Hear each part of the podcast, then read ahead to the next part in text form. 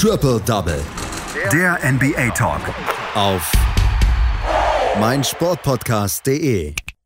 Drei Spiele sind gespielt in den NBA Finals zwischen den Los Angeles Lakers und den Miami Heat. Es steht 2 zu 1 für die Lakers und es sind sehr, sehr verschiedene Vorzeichen, die wir in den ersten drei Spielen gesehen haben. Verletzungssorgen sorgen die Heat und darüber müssen wir sprechen. Das tue ich mit einem unserer NBA-Experten, mit Daniel Seiler. Hallo Daniel. Hallo Andreas. Bevor wir auf die ersten beiden Spiele zu sprechen kommen, müssen wir, und über auf die ersten drei Spiele zu sprechen kommen, müssen wir über die Verletzungssorgen der Miami Heat sprechen. Dort haben sich Bam Adebayo und Goran Dragic verletzt. Beide konnten ähm, in Spiel 2 und Spiel 3 nicht mitmachen. Goran Dragic war sogar mit ab Mitte des Spiels 1 nicht mehr dabei. Wir werden Goran Dragic wohl nicht mehr wiedersehen in diesen Playoffs, oder? Nein, das denke ich leider nicht. Ähm, Goran Dragic hat sich ja ohne Einwirkung des Gegners verletzt, hat sich irgendwie vertreten und dann sich eine Sehne im, oder eine Sehne oder irgendwas im Fuß gerissen. Ähm, es gab schon vergleichsweise Verletzungen, zum Beispiel von Malcolm Brockton, der war dann halt gleich mal für zwölf Spiele raus. Also acht Wochen insgesamt. Und ich denke, klar, in den Playoffs werden Verletzungen anders gehandhabt, aber so schnell kann ich mir ehrlich gesagt nicht vorstellen, dass Goran Dragic zurückkehren wird.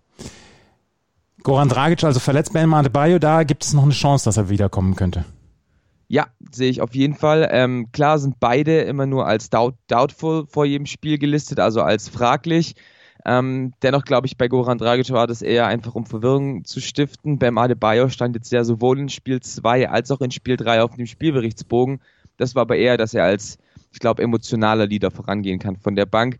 Dennoch glaube ich, dass da wirklich stark gearbeitet wird von den Heat-Ärzten und ich könnte mir sogar vorstellen, dass in einem Game 4 Bam Adebayo schon zurückkehren wird. Klar, die, die Härte der Verletzung ist niemandem bekannt, weil die Heat wollen es natürlich auch nicht nach außen treiben, um die Lakers da auch nicht irgendwie drauf einstellen lassen zu können.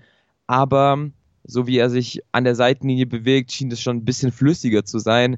Deswegen könnte ich mir vorstellen, dass Bam Adebayo eher zurückkehren wird. Dafür haben wir jemanden zum Beispiel wie Kelly Olynyk gesehen jetzt in Spiel 3. Der hat 31 Minuten gespielt und sogar 17 Punkte aufgelegt, also ein richtig gutes Spiel gemacht und so ein bisschen Bam Adebayo ersetzt. Die Miami Heat lagen mit 0 zu 2 zurück und jeder hat gedacht, ah super, jetzt ist die, jetzt sind die NBA Finals wieder durch Verletzungen versaut. Aber die Miami Heat haben mit 115 zu 104 dieses Spiel 3 gewonnen und vor allen Dingen jemand wie Jimmy Butler, der so sich so ein bisschen im Hintergrund aufgehalten hat in den NBA Playoffs, der auch gerne mal anderen Leuten den Vortritt gelassen hat, wie zum Beispiel Goran Goran Dragic, wie zum Beispiel Bam Adebayo oder auch Tyler Harrow zu einem Zeitpunkt in den äh, NBA Playoffs, der musste nach vorne, er musste als Leader nach vorne gehen und was er da abgeliefert hat in Spiel 3, das war ganz großartig.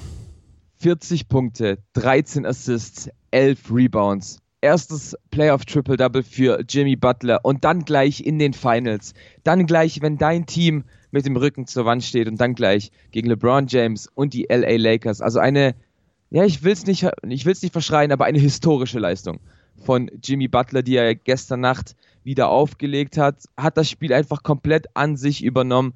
Wie gesagt, hat ja nicht nur diese 40 Punkte gescored, 14 von 20 aus dem Feld, eine überragende Quote, ist, äh, ich meine, neunmal an die Freiwurflinie gekommen. Also auch da hat er seine Punkte gemacht und eben 13 Assists. Er hat seine Mitspieler gefunden, oftmals ein Pick and Roll mit Kelly Olynyk, oftmals einen Kickout-Pass gespielt zu einem der freien Dreierschützen, Jay Crowder, Tyler Hero, Duncan Robinson das, das hat er eben einfach hinbekommen und er hat die Lakers einfach vor riesige Probleme gestellt. Und das nicht nur offensiv, sondern defensiv hat er auch einfach in seinen 46 Minuten Spielzeit auch einfach mal gesagt, ich verteidige jetzt LeBron James, also den besten Spieler auf dem Feld.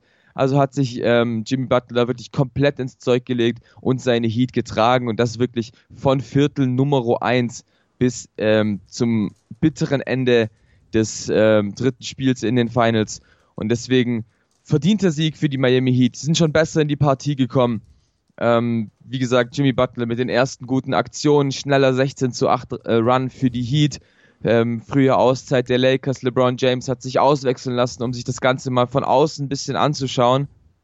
Und das hat auch geklappt, weil die Lakers kamen so wieder ein bisschen ran. Das, das Shooting der Heat ist ein bisschen abgeflacht. LeBron James kam zurück, hat sofort wieder übernommen, hat sofort das Playmaking der Lakers wieder übernommen und plötzlich stand es nur noch plus drei für die Heat nach dem ersten Viertel. 26 zu 23 hieß es da und das, obwohl eben schon die Führung bei über 13 Punkten lag.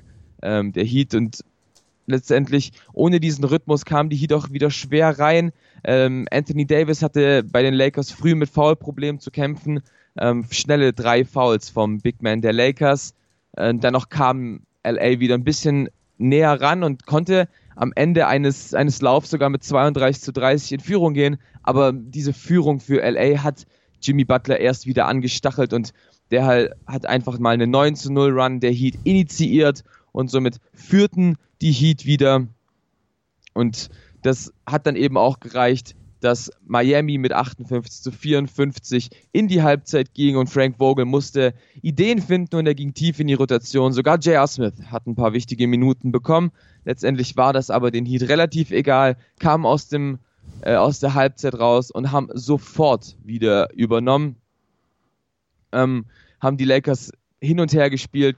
LeBron konnte vielleicht noch ein bisschen was machen, auch er am Ende fast mit einem Triple-Double, steht bei 25 Punkten, 10 Rebounds und 8 Assists, allerdings auch bei 8 Turnovern. Und das hat sich eben vor allem im ersten und im dritten Viertel gezeigt und auch im vierten Viertel machte LeBron kein gutes Spiel und deswegen ging die ganze zweite Halbzeit natürlich auch wieder an Miami. Ähm, 85 zu 80 hieß es nach dem dritten Viertel und dann war es wirklich wild, was die Lakers teilweise gespielt haben. LeBron mit zwei Schrittfehlern in Folge sieht man auch nicht so oft vom King.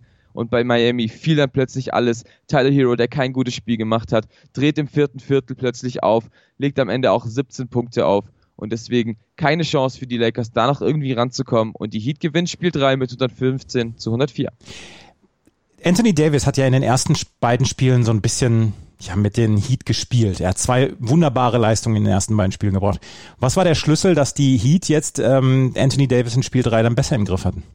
Also zum einen waren es die Foulprobleme von Anthony Davis. Die haben ihm quasi sofort gezeigt, heute ist nicht dein Tag. Also ich glaube, in den ersten zwei Minuten hat er zwei Fouls, dann kam das dritte schnell hinterher. Das vierte kam dann auch plötzlich. Von diesen vier Fouls waren zwei Offensivfouls. Und dann hat sich Anthony Davis halt auch einfach zurückgenommen, ähm, hat gar nicht so wirklich zeigen wollen, was er kann. Also wenn er mal Würfe genommen hat, waren die auch meistens gut und meistens drin. Das heißt, er hat eigentlich gar nicht so eine schlechte ähm, Feldwurfquote mit 6 aus 9, aber eben er hat nur 9 Würfe genommen und das ist für Anthony Davis schon sehr, sehr schlecht. Steht am Ende nur bei 15 Punkten. Wie gesagt, sehr überraschend, nachdem du die, äh, nachdem er die ersten beiden Spiele so dominiert hat. Du hast es eben schon gesagt, ähm, J.R. Smith hat äh, tatsächlich Minuten bekommen. Wir sprechen über Andre Iguodala, der ja auch für die Miami Heat durchaus ein, ein Impulsgeber von der Bank sein kann. In Spiel 2 haben wir sogar Udonis Haslam gesehen für die Miami Heat. Nicht auf dem Feld, aber in der Pause beziehungsweise in einem Timeout, wo er eine ja sehr, sehr frenetische Rede an sein Team gehalten hat, wo er gesagt hat, hier, wir können uns jetzt hier nicht aufgeben, wir können uns nicht dahinter verstecken, dass wir zwei verletzte Spieler haben. Es sind so ein bisschen die Alten, die, die, von denen hier die Rede ist in den letzten Tagen, oder? Ja, und das ist Heat das ist die Heat Culture. Das ist nicht nur der Heat Basketball, das ist die komplette Kultur der Miami Heat. Das ist eine, eine Sieger-Franchise. Und wer verkörpert diese Franchise denn bitte mehr als Udonis Haslam? Der einzige, der bei allen vier, äh, nee, bei allen fünf Finals Runs eben sechs sind es mittlerweile, Dankeschön, äh, dabei war, ähm, der auch jetzt natürlich als Spieler gelistet ist, aber eigentlich eher als Co-Trainer von Eric Spolstra an der Seitenlinie steht. Der weiß natürlich genau, an, worauf es ankommt. Der hat schon Schlachten geschlagen, er hat schon Siege geholt und natürlich bei Andre Iguodala ist es genau dasselbe. Er ist zwar noch nicht so lange in der Franchise wie Udonis Haslam, aber für ihn sind es die sechsten NBA Finals in Folge fünf mit, Golden State, äh, fünf mit Golden State. Das heißt, er hat schon viermal gegen LeBron James gespielt, hat schon letztes Jahr die bittere Niederlage gegen Toronto mitbekommen. Das heißt, auch er weiß, worauf es ankommt. Und auch wenn er am Ende nur bei zwei Punkten, ähm, einem Rebound und drei Assists steht, ist es allein schon die Präsenz von Andre Iguodala, der mal einen LeBron James verteidigen kann.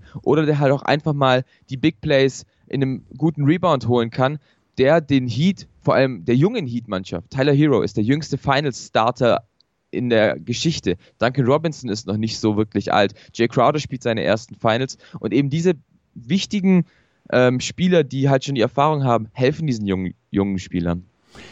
Die Miami Heat sind jetzt mit 1 zu 2 ja, dran, möchte man sagen. Wann gibt es das Spiel? 4? Ähm, in der Nacht von Dienstag auf Mittwoch um die christliche Uhrzeit 3 Uhr. 3 Uhr ist die schlimmste Uhrzeit, um in Deutschland aufzustehen, um, um US-Sport zu gucken. Ich sag's dir. Ja, das ist, also heute Nacht war das Spiel ja um 1.30 Uhr. Da kann man sich wenigstens irgendwie noch mit Kaffee und mit ein paar Espressi wach halten. Aber um drei ist es so eine Mischung aus, ich muss um sieben raus, das heißt, ich hätte zwischen Spiel und Aufstehen noch eine halbe Stunde Schlaf oder ähnliches. Das ist wirklich immer sehr unangenehm. Die Miami Heat ähm, werden dann in Spiel 4 wieder auf die äh, Lakers treffen und dann schauen wir mal, ob Jimmy Butler nochmal so ein Spiel abliefern kann. Er muss für Goran Dragic einspringen, ob Bam Adebayo dann dabei ist, ob Anthony Davis dann vielleicht wieder dann ähm, nach vorne kommen kann, ob Kelly Olynyk nochmal so ein großartiges Spiel machen kann. Das werden wir alles in den nächsten Tagen sehen und dann werden wir hier auf meinsportpodcast.de und Triple Double dann dieses Spiel dann auch zusammenfassen. Das war Daniel Seiler mit seinen Einschätzungen zu den ersten Spielen, zu den ersten Spielen der NBA Finals zwischen den Lakers und den Heat. Ich danke dir, Daniel. Ich danke auch. Triple Double. Der NBA Talk.